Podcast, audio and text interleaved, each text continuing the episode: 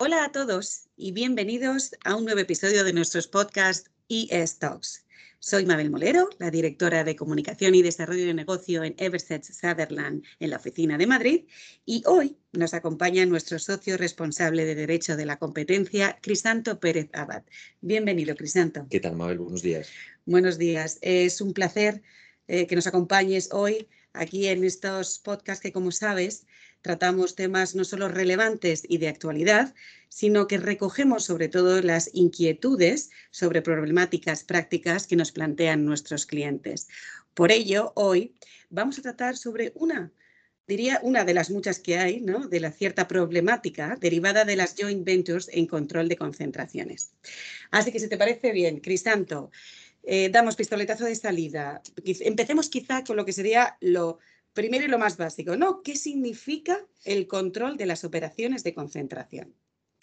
Pues eh, mira, Mabel, eh, en materia de control de concentraciones, eh, lo que significa básicamente, mm, de manera resumida, es que hay ciertas operaciones, ciertas adquisiciones de empresas normalmente. Nosotros hablamos de adquisiciones de control, no tiene que ser una empresa, puede ser un conjunto de activos en los que tendrás que verificar si necesitas una autorización previa por parte de las autoridades de competencia y para eso tendrás que notificar la operación, explicarle la operación a la Comisión Nacional o a la Comisión Europea eh, y eh, eh, solicitar que te autoricen la operación para que el cliente pueda adquirir control, pueda comprar normalmente esa empresa. Entendido. Entonces, entendido.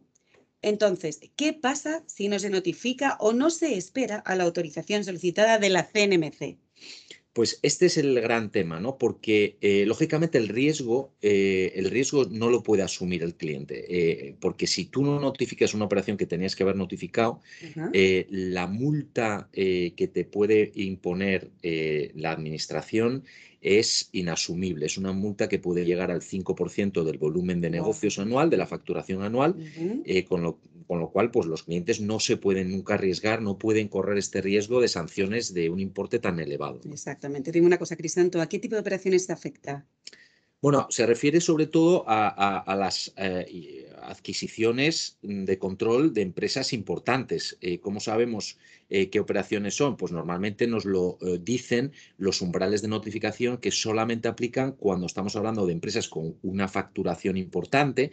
Hablamos de 240 millones de facturación en España entre todas las empresas que participan en la operación, siempre que al menos dos de ellas tengan al menos hayan alcanzado 60 millones de euros anuales. Y también hay un umbral de cuota de mercado que es que eh, pues la operación dé lugar a la adquisición o incremento de una cuota de mercado de al menos el 30% en España, ¿no? Lo que da, en principio, aunque luego eh, no tiene por qué ser así, pero en principio están diseñados estos umbrales para referirse a operaciones de empresas de cierta envergadura, de cierta importancia. Apuntado los datos. Entonces, vamos a ver, siguiendo con los conceptos básicos, si me permites, Crisanto, ¿vale? ¿Qué es una joint venture para los que nos escuchan? La, joint venture, la, traducción que se le ha dado en castellano es empresa en participación. Es una empresa que está controlada por otras dos o más empresas. Siempre eh, que hablamos de control conjunto, es decir, cuando mm, dos o más empresas comparten el control sobre una tercera, hablamos de empresa en participación. Entendido. Las empresas que la controlan son las empresas matrices. Se habla de las empresas matrices. ¿eh? Puede constituirse desde cero, dos empresas matrices crean una joint venture o puede eh, crearse de manera sobrevenida una empresa existente con un solo accionista de control que decide vender parte de su empresa y compartir el control con un tercero. ¿no? Y en ese, a partir de ese momento ya habrá control conjunto y, por tanto ya podremos hablar de empresa en participación o joint venture. Entonces, ¿le afecta el control de concentraciones a las joint ventures?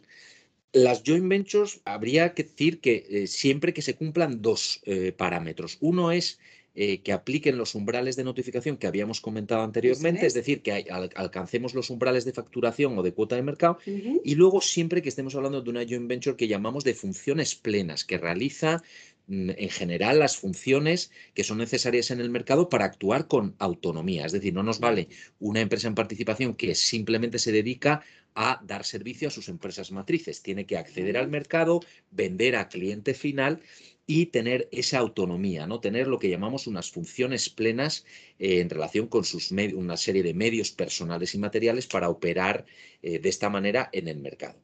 Entendido. O sea, por lo que entiendo, surgen varios problemas con los joint ventures, ¿correcto?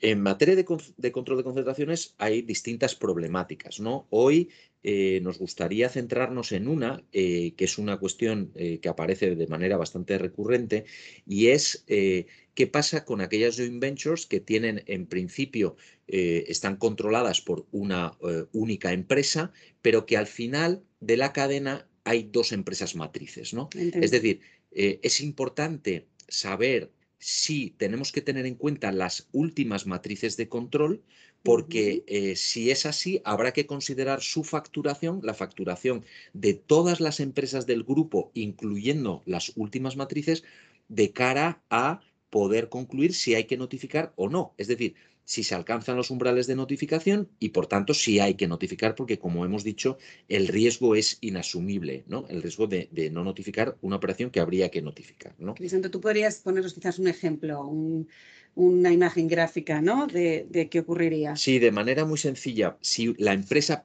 pensemos en un ejemplo, que la empresa A está controlada por la empresa B y es la empresa B la que está controlada por dos matrices, está controlada de manera conjunta por las matrices C y D. Habría que determinar si mm, solamente las empresas que tenemos que tener en cuenta para eh, comprobar los umbrales de facturación son las empresas A y B o si tenemos que incluir a las empresas C y D, ¿no? Porque el principio general en derecho de la competencia es que la empresa, el concepto de empresa, es un concepto que se extiende no a una concreta eh, eh, empresa eh, o entidad jurídica, sino al grupo empresarial en su totalidad. Es decir, habrá que tener en cuenta en principio siempre a las matrices. Sin embargo, existe una jurisprudencia que determina que no hay que incluir a estas últimas matrices en el caso de que realmente no hayan participado en la iniciación, organización y financiación de la transacción. ¿no? Esto parece en principio bastante eh, improbable, ¿no? puesto que las últimas matrices de control siempre van a querer saber si una filial suya está mm, realizando una adquisición. Pero lo cierto es que la jurisprudencia nos permitiría, en aquellos casos en que las matrices pues, no hayan participado realmente en la llevanza, en la organización de la transacción, pues no tendríamos que tener en cuenta su facturación a la hora de eh, analizar si se cumplen los umbrales de notificación. De acuerdo, me voy a quedar con tres palabras, ¿no? Iniciación, organización y financiación, pero todo lo que cuentas, Crisanto, me parece que quizá envuelve una casuística un poco, ¿no? Complicada. O sea, ¿cómo en el fondo podemos eliminar o solucionar eh, este riesgo que has comentado en cuanto a la matriz? Claro, como bien dices, es muy complicado mm, determinar si las matrices han participado en lo que es la iniciación, organización y financiación ¿no? de la operación, porque siempre habrá algún pequeño aspecto casuístico o de hecho en el que hayan podido participar. ¿no? Entonces, nosotros, en principio, lo que recomendamos siempre es consultar con los organismos de defensa de la competencia eh, y que ellos nos den su beneplácito. Oye, pues efectivamente, mira, con lo que me estás eh, explicando, claramente las matrices no, no son el actor que ha estado realmente detrás de la operación y no es necesario tener en cuenta su facturación de cara a valorar si se dan, si se, aplican o no los umbrales de notificación, ¿no? Pero mm, esto es realmente lo único que nos va a dar al final del día la tranquilidad de saber, oye, pues efectivamente no hemos notificado y hemos hecho bien, eh, lo hemos hecho bien a pesar de la inmensa casuística que puede haber alrededor de la participación más o menos intensa de las matrices, ¿no?